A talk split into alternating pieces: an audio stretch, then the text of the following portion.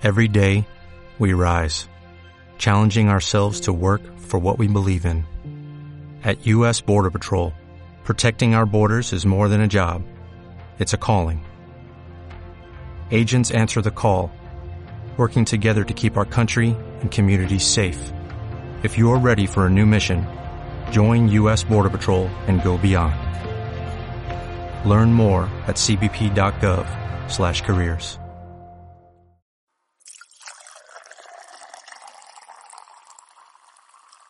Hoy tenemos barra libre para hablar del NFL. Let's have some freaking fun. Así que sírvete un trago y disfruta el siguiente podcast. I. Solo recuerda, si tomas, no manejes. Esto es Barra Libre NFL. let's get ready to rumble.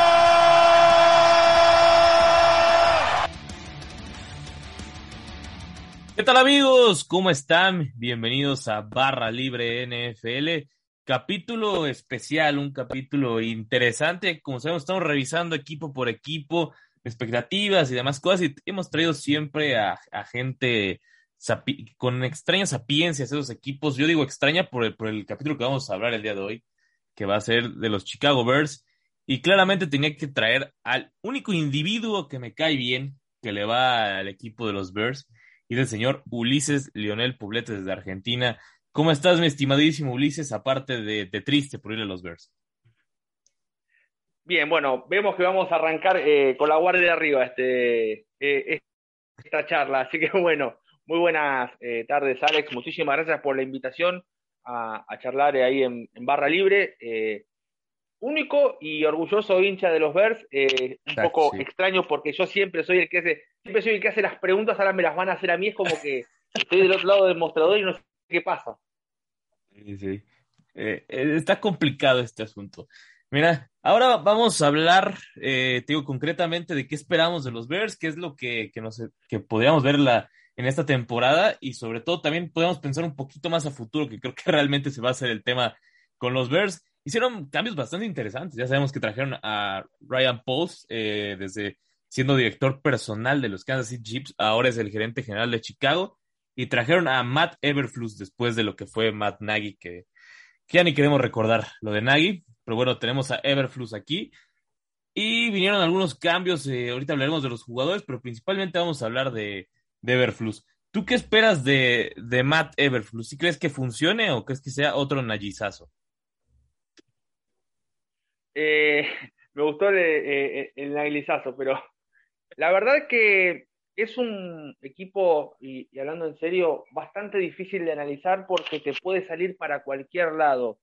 Como que se pueden alinear los planetas, si bien el fútbol americano en muchas cuestiones es un deporte bastante predecible, eh, y más cuando hay distancias tan largas en cuanto a la estructura, a, la- al- a lo que son las nóminas también de los jugadores. Cuando un equipo como Chicago decide patear el tablero y sacar al manager, al entrenador, al que vendía el agua, a todos, y la verdad que es un panorama bastante incierto. Yo como fanático siempre quiero que a mi equipo le vaya bien. Al ser cambio tan abrupto, tenés que tener en cuenta muchísimos factores. El primero, cómo cae la nueva dirigencia del plantel. Segundo, se fueron muchos caciques en el equipo y vamos a ver quiénes son los que tienen que asumir eh, ese rol. Tercero, de Trubisky para acá, Chicago fue una máquina de desperdiciar jóvenes por la presión que le tiran encima. Trubisky no se aguantó la presión y se tuvo que ir, aunque me parecía un buen eh, mariscal para, para pensar a futuro.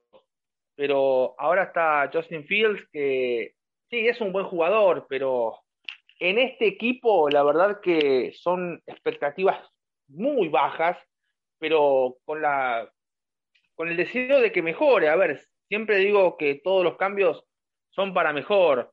Yo veo en Chicago falta de creatividad en ataque. Eh, Fields está en la está en plena curva de aprendizaje con todo lo bueno y con todo lo malo que también eh, eso eso conlleva la, la curva de aprendizaje de, de, de Chicago y sobre todo de Fields, alguien que se le puso demasiadas fichas al principio y no sé si están, eh, yo creo que hasta cierto punto es contraproducente.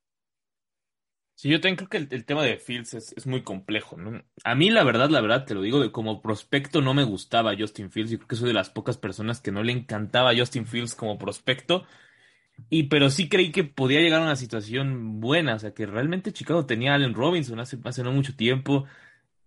Eh, trajeron a Tevin Jenkins en ese mismo draft y podías decir, ok, creo que están haciendo bien las cosas. Aunque también me llamó la atención cómo corrieron, como con, pues, literal, con una patada en el trasero a Mitch Trubisky, como dices, no era malo Mitch, o sea, a mí me parece que después de, ¿qué será? De Jay Cutler, creo que la verdad Trubisky era el mejor coreback que había tenido Chicago. Eh, quizás no es un halago, pero sí eh, había sido, había sido el mejor. Creo que le hubieran dado un año el pasado, sobre todo para que aprendiera Fields de él. Y ya, ¿no? O sea, el, tema es que el año pasado le avientas, no solo le avientas al ruedo, le avientas al ruedo con Andy Dalton y Nick Foles, con dos corebacks que realmente no, o sea, ¿qué le iban a ayudar? O sea, creo que ese, es, un, ese es un tema interesante con Justin Fields. Y creo que ahora lo hicieron peor todavía. O sea, esta, esta temporada todavía está peor el asunto para, para Justin Fields. Porque no va a tener alguien atrás. Esta vez sí es tú solito y, y, ves con, cómo lo resuelves, ¿no? Creo que eh, algo que, por ejemplo, se aprendieron del otro lado eh, los Jets, trayendo a Joe Flaco, es como, nunca vas a jugar Joe Flaco, pero ayúdame a desarrollar a Zach Wilson. Creo que ahí se equivocaron los Bears, tienen ciertas decisiones que no me encantan y creo que sí aventaron demasiado el ruedo a alguien que, incluso sabías que está, no está tan, tan eh, probado, ¿no? Ese es el tema de Justin Fields. Ni un solo quarterback de Ohio State ha salido bien y si lo lanza al ruedo creo que es, muy complicado realmente. Y aparte, yo creo que sí, en, el tema de Everflux, creo que hubiera sido mejor un head coach de mentalidad ofensiva. Creo que ahí también es un error de Chicago. Digo, confío en Ryan Pauls, me parece un gran gerente general, pero creo que sí, eh, su inicio no fue tan bueno como, como uno creería. Sin lugar a dudas, Alex. Eh, es que pasa también mucho por ahí. Hablabas eh, claramente que a Fields le tocaron los peores mentores que le podía tocar a una franquicia de la NFL, porque tenés a dos jugadores que fueron pero que no son, fueron una máquina de lesionarse. A ver, la idea de que Fitz jugara era, bueno, ponemos a Dalton, ponemos a, a Fouls, ver cómo juegan, pero son mariscales que tienen muy poca movilidad eh, y sobre todo eh, Dalton. Confía mucho en su brazo, pero el, tiempo le está pasando, ya le pasó. Fouls también. Eh, Chicago se quedó encantado, o mucha gente de Chicago se quedó encantado cuando tuvo que ser titular eh, con los Eagles cuando ganaban el Super Bowl y cuando dijeron Fouls dije, bueno, por fin algo bueno. después cuando ya lo vi, después cuando ya lo vi en campo dije, ah, ah, ah, ah, ah eh, por, algo espera. por algo te lo largan, por algo no te largaron a, eh, no sé, no te largaron al mejor jugador, no te largaron a lo bueno, te largan a alguien que fue bueno, pero que no lo es. el tiempo pasa para todos y Fields eh, va a tener que hacerse de sus errores. Yo creo que si quieren que a Chicago le vaya bien, eh, a Fields lo van a tener que, cubrir bien, porque lo veo muy mal, eh, en el buen sentido de la palabra, ¿no? Muy flojo físicamente y, y las líneas te van a ir a buscar, sobre todo cuando sos alguien que sos novato, no estás acostumbrado a que te golpeen tanto, no es lo mismo el fútbol americano colegial que la NFL, eh, con todo lo bueno y lo malo que tienen ambos, te van a ir a buscar y cuando te metan un tackle no te van a perdonar. Y la defensa interior, ya de por sí de Chicago era mala. Ya sin Khalil Mack y sin Hicks es peor todavía. Sí, e, es que de verdad es una situación muy, muy compleja la de Chicago. Yo creo que es un equipo que, que sí va a estar en clarísima reconstrucción. Digo, si no le, que si a alguien le quedaba duda, ya se las, se las resolvieron con el tema de Khalil Mack y, y lo de Hicks. Creo que y, aparte lo que más me preocupa es que no pudieron hacer algo tan bueno con... Bueno, me gustó el que hayan traído a Jaquan Brisker en el trade de, de Khalil Mack, pero aún así, si tomas en cuenta el poco capital de draft, sí estuvo medio, triste lo, lo que hizo Chicago en el draft. Fueron realmente dos picks muy buenos, que fueron en la segunda ronda, que fue Kyler Gordon, que me encanta, cornerback de Washington, y Jaquan Brisker, que creo que es la, eh, para mí es de lo mejor de la segunda ronda. El tema es que en la tercera trajeron a Velus Jones Jr. No, esa, no me la esa no me la pude creer cuando la vi. Para, para quien no conoce, Velus Jones Jr. es un receptor de Tennessee que tiene 25 años ya. va a llegar a la NFL con tres años más que Jamar Chase y con cuatro más que con cuatro más que Drake London. Es una salvajada los 20, o sea, o sea, si este tipo no está listo para jugar mañana, ¿cuándo va a estar listo? Totalmente, y yo creo que después de las dos primeras rondas que coincido que son buenas, que tanto Gordon como Brisker pueden sumar a la reconstrucción, pueden ser piezas de, complemento, no, no van a ser eh, lo que eran, no sé, los Allen Robinson, por ejemplo. No, jamás. No, ni, ni aunque volvieran a nacer.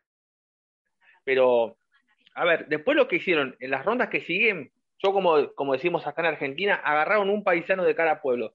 A un receptor, a un tackle ofensivo, a un receptor abierto, a un running back. A lo que había lo agarraban. No sabemos qué va a salir. Eh, capaz sale algo bueno, pero empezaron a agarrar de cualquier lado. Eh, está bien, te los picks. Y hay picks de sexta ronda, de séptima ronda, que por lo general no son de llegar a lugares lejos, pero siendo una gerencia nueva, y cuando sos gerencia nueva, tenés que ser un poco más, eh, como decimos acá, un poco más pillo a la hora de, elegir. A Chicago le faltan receptores, le faltan dinero, le faltan linebacker, le faltan defensa interior. No puedes agarrar cualquiera porque te falta. Es como, es como en el fútbol. Eh, me falta un 9 y 3 o cualquier. No, creo que se, maneje así en la NFL.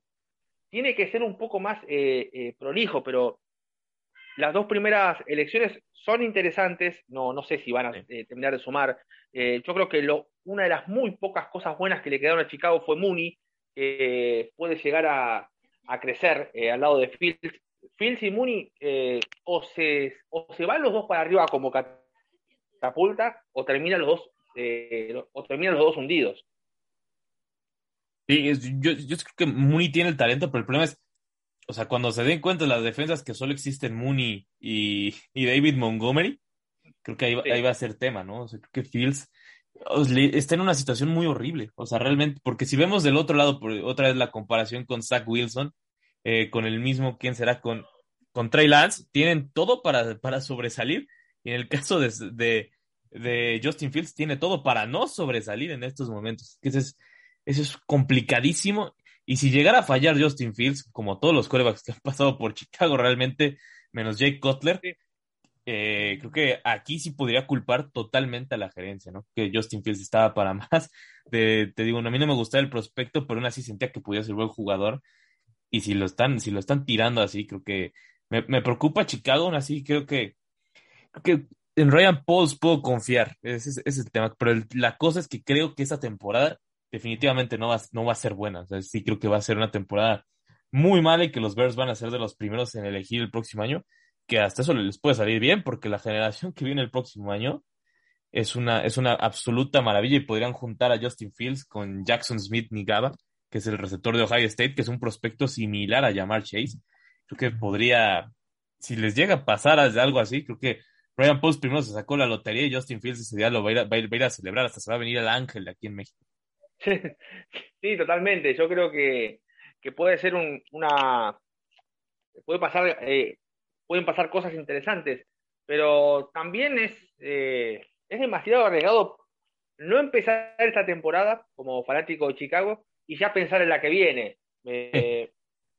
no, no, no me llena como fanático, porque si no, eh, si no es como los chicos, que siempre terminan siendo simpatizantes de, de los que ganan pero eh, Chicago va a tener que tener eh, demasiado reparo en proteger a Phil, porque si no, si no lo protegen va a terminar con una costilla fisurada por semana, porque lo van a ir a buscar, porque ya saben cómo juega. Capaz al principio eh, sorprendió un poco su espectacularidad, entre comillas, pero era porque no lo conocían.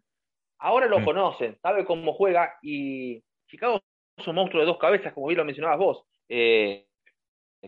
Fields, Montgomery y un poquitito más abajo Mooney después de todos los que haya, si se puede ver, si se puede agarrar a uno de todos, la verdad que hay que llamarse a contento. Sí, sí, sí. A ver, ahora vamos a hacer un ejercicio, vamos a repasar el calendario y vamos a ver así, expectativa real, qué juegos podría ganar y en qué juegos podría, vamos a revisar uno a uno de los 18. Yo, yo honestamente no creo que Chicago esté en playoffs, pero veamos ahorita más o menos cómo está. El juego contra... Ni comodín, mira lo que te digo. Sí, no, ni comodín, o sea, no, no, no, yo, yo no veo que haya manera que Chicago clasifique a playoffs. Vamos a ver, el primer partido frente a San Francisco creo que la tenemos clara, ¿no? Sí, clarísima. Out. Sí, el segundo es en el Lambo por la noche. Esto ya no lo, este creo que ya, ya ni la tenemos que, ya ni la tenemos que pensar mucho después de, aparte recordando el récord que está frente a Green Bay en los últimos años. Sí, no, es como que si me patearas estando en el piso, sí, ¿no? Sí, exacto, sí, sí. Por esto es- esta nada más la mencioné quedito, ¿no? No, no, no quise ser tan grosero. La mencioné quedito. El siguiente juego creo que este sí va a estar competido, incluso creo que sí lo pueden ganar. Creo que sí, pod- sí hay, un- sí hay una oportunidad frente a los Texans. Sí, yo creo que es, es una oportunidad importante, pero también hay que ver cómo se sale del partido con Green Bay. Los equipos en los clásicos o te catapultan. A ver, si Chicago haciendo, pierde eh, haciendo un buen papel, yo le pongo una ficha con los Texans, pero si nos van a pasar con- como por arriba como aplanadoras, yo creo que va a ser muy difícil. Y mira, por ahora lo vamos a dar como, como si lo fueran le a una ganar. ficha, le pongo, Sí, le le pongo un damos- uno ahí, eh. Ajá, le damos el, el- la ventaja de que podrían ganar. El siguiente contra los Giants es un juego llamativo, porque este sí creo que sí podría ir a cualquier lado, pero también depende ver cómo están los Giants, que también son otro equipo en reconstrucción, pero una reconstrucción más, más interesante, ¿no? La de los Giants después del desastre que hizo Gentleman, creo que ahora con, con casi te trajeron a medio búfalo para intentar reaccionar, pero pues puede ser que puede ser, este juego puede ser igual para los dos, para cualquiera de los dos lados. ¿Quieres para, tomando en cuenta el calendario y demás, si quieres, se los terminamos por dar, ¿no? A Chicago como una victoria o le ponemos un, un tache. No, d- démosle una victoria, como un voto de confianza. Tampoco Voto vamos a tirar al exacto. pobre Pauls a la basura todo, ¿no? Exacto. El siguiente contra los Vikings creo que sí es una derrota, derrota segura. Ah, como, como vienen los Vikings, sobre todo, pues ya sabemos, los Vikings son ese equipo mediocremente bueno. Sí, sí, sí. Yo tengo un hermano mío que es de los Vikings y sí, sí, te lo puedo, te lo puedo ratificar.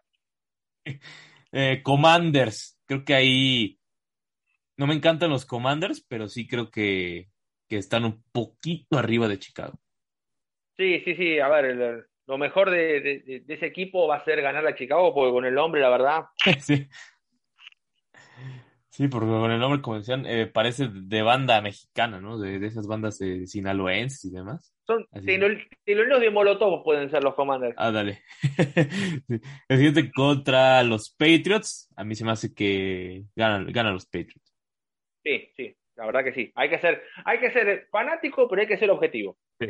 Luego, Dallas, creo que vamos a estar en, vamos a estar en la misma. Sí, sí, sí. Seguimos en, el- en la curva descendente, bajando peldaño a peldaño, pero Sí. caída libre. Por ahí va, ¿no? Miami, comúnmente a Miami se le complica muchísimo Chicago por alguna razón, pero aún así con el equipo que se armaron, con el trabucazo que traen, yo que sí se la daría a Miami. Sabes que yo también se lo daría a Miami. Igual, eh, este deporte lo que tiene es que al ser, al ser temporadas entre comillas cortas, una o dos lesiones te desarman completamente el equipo. Yo espero que Miami para esa época se le desarme un poco el equipo. Sí, que ya no traigan a Tyreek, ni a Tua, ni a, ni a nadie de, de los que Ah, juegan ¿para bien. ¿no? qué? ¿Para, para qué? No, está No, ¿para bastante qué? golpeados estamos. El siguiente, considerando que es en el. Es más, los siguientes tres, yo creo que sí los pueden sacar, sobre- tomando en cuenta el- las, los rosters de los demás equipos.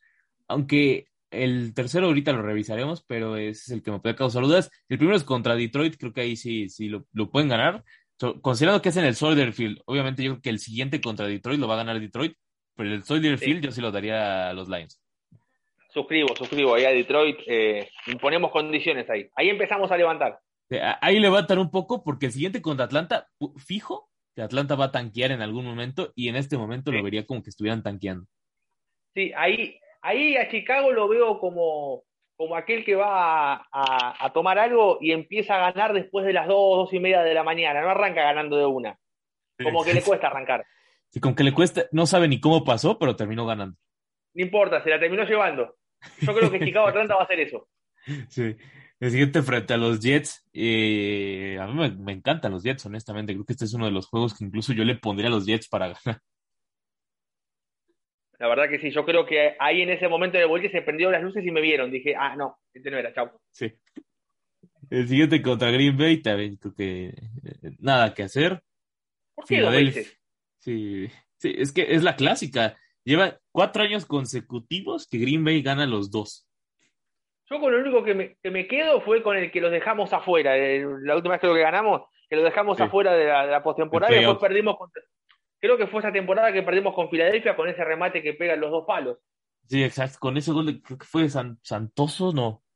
Cairo, No, San- no, no. Cairo Santos, ¿no? Creo que fue Santos, creo que fue eh, el brasileño. Ajá, Pero Santos. hasta en sí. eso, hasta en eso tenemos mala suerte. Pegan los dos postes. No, no. Sí, no, no, eh, eh, fue increíble eso, no, me lo terminaba porque Filadelfia con el trabuco que se están armando en la semana 15 creo que no se la doy a los Bears. No, no, ni loco, no. Búfalo no, no, ese ni lo tenemos que hablar. No, Búfalo Este- encima que es uno de los, creo que es uno de los grandes candidatos, Búfalo. Sí, sí, sin duda. El de Detroit, ya habíamos mencionado que le íbamos a dar uno a Chicago y uno a Detroit. Este es Sí. el de Detroit porque es el que juegan en el Ford Field. Y el último frente a Minnesota, podría ser con Minnesota ya clasificado, tranquilos. Entonces, en el Soldier Field, entonces creo que ese, ese se lo damos a Chicago nada más por porque podrían jugar con suplentes los, los Vikings. Sí, se lo doy, pero se lo doy, pero con un asterisco, porque capaz Exacto, Minnesota asterisco. en, en esa, en ese momento capaz esté buscando la semana de descanso. Hay que ver cómo llegan también con el tema de, de, de los unos. Sí, sí, yo también creo que ese sí podría ser tema. Entonces, ahorita si lo estamos pensando bien, serían cinco victorias, sería un to- récord total de 5-12 con el asterisco de que podría ser 4-13.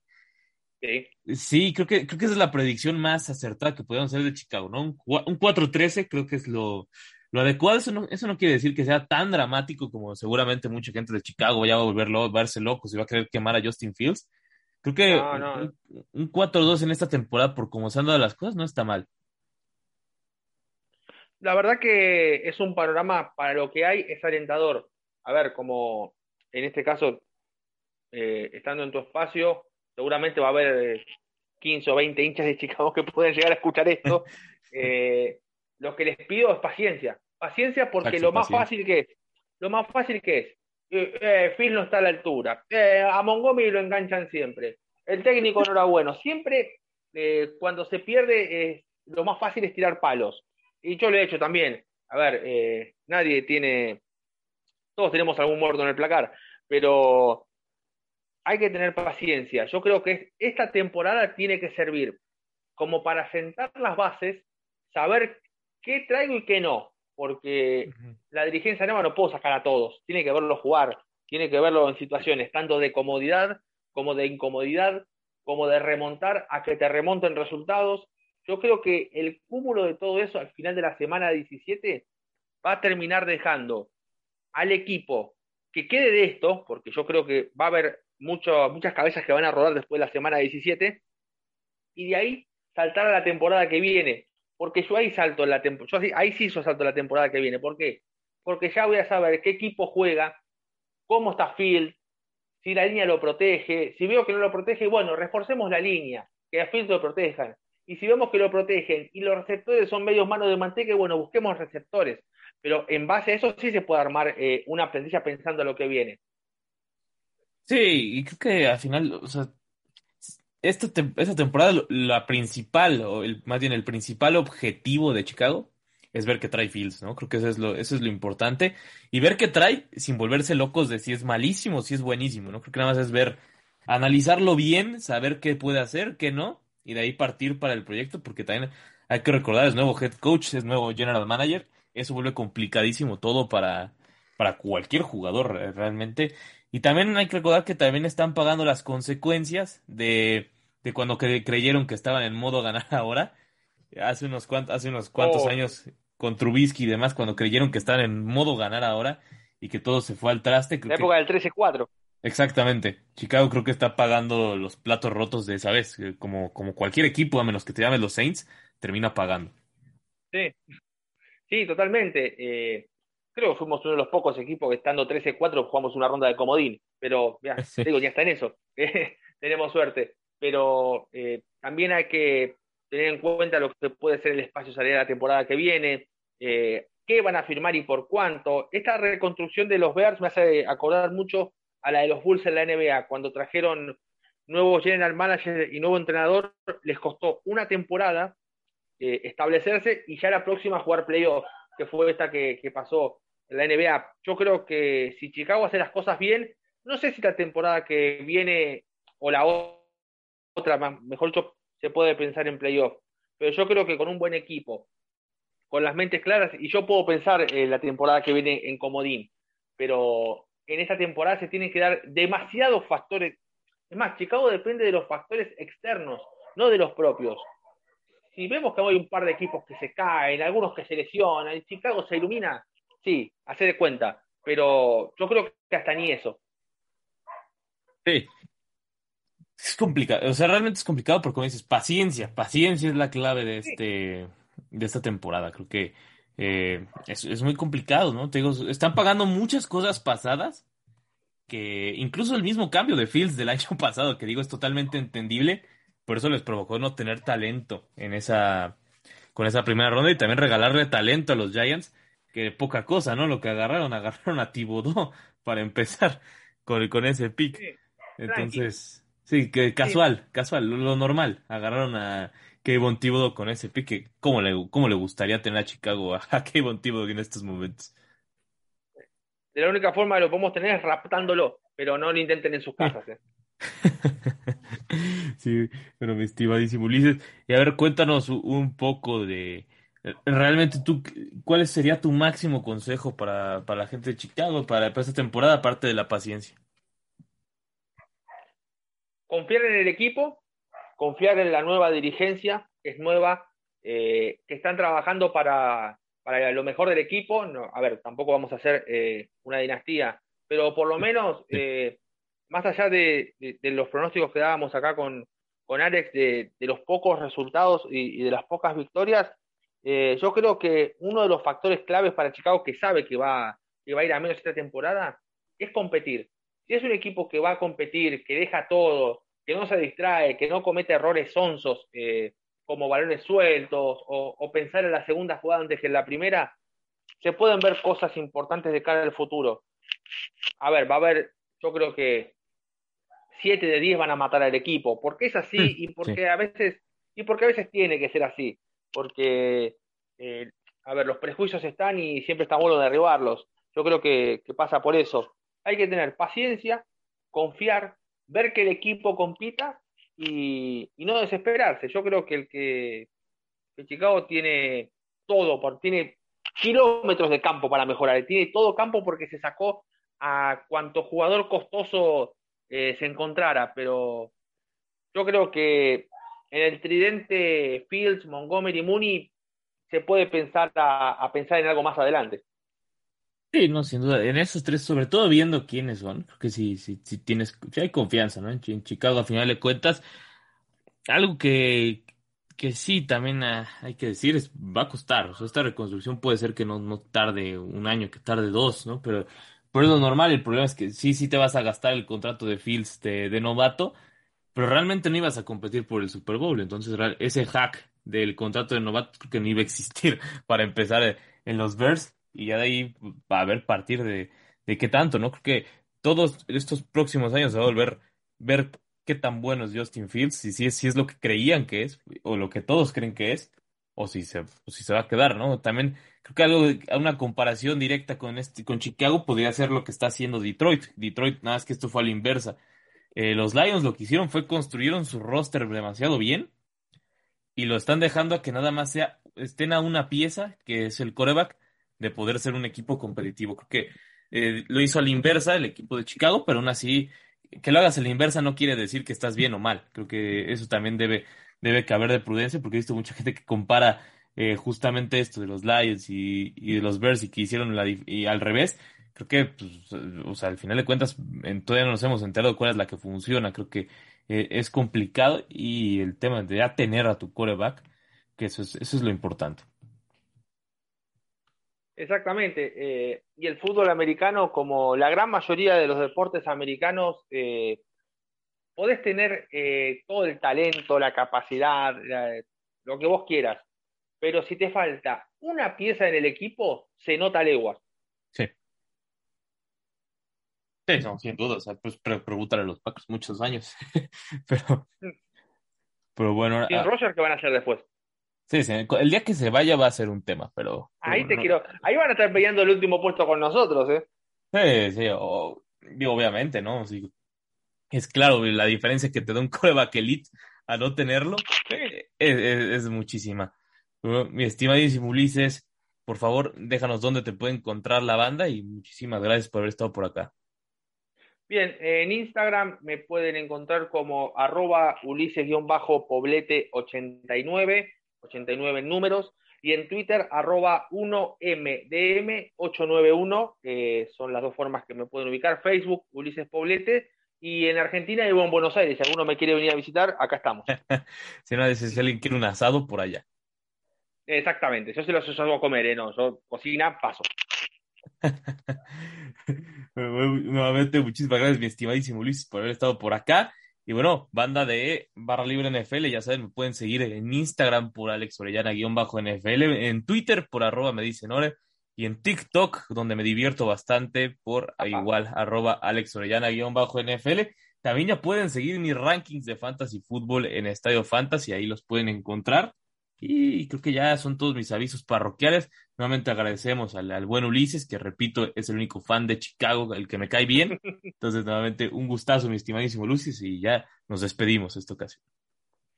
No, por favor, muchísimas gracias, eh, Alex. bueno, eh, esperemos que, bueno, que la gente de Chicago eh, se sume, que le dé reproducciones, que lo compartan, que hagan correr la voz, porque somos muchos, pero estamos escondidos. Esto es como, esto como para irme así rápidamente. El hincha de Chicago es, eh, parecido a Arjona. No lo ve nadie, pero te llena todos los estadios. Sí, no, lo pudiste decir mejor.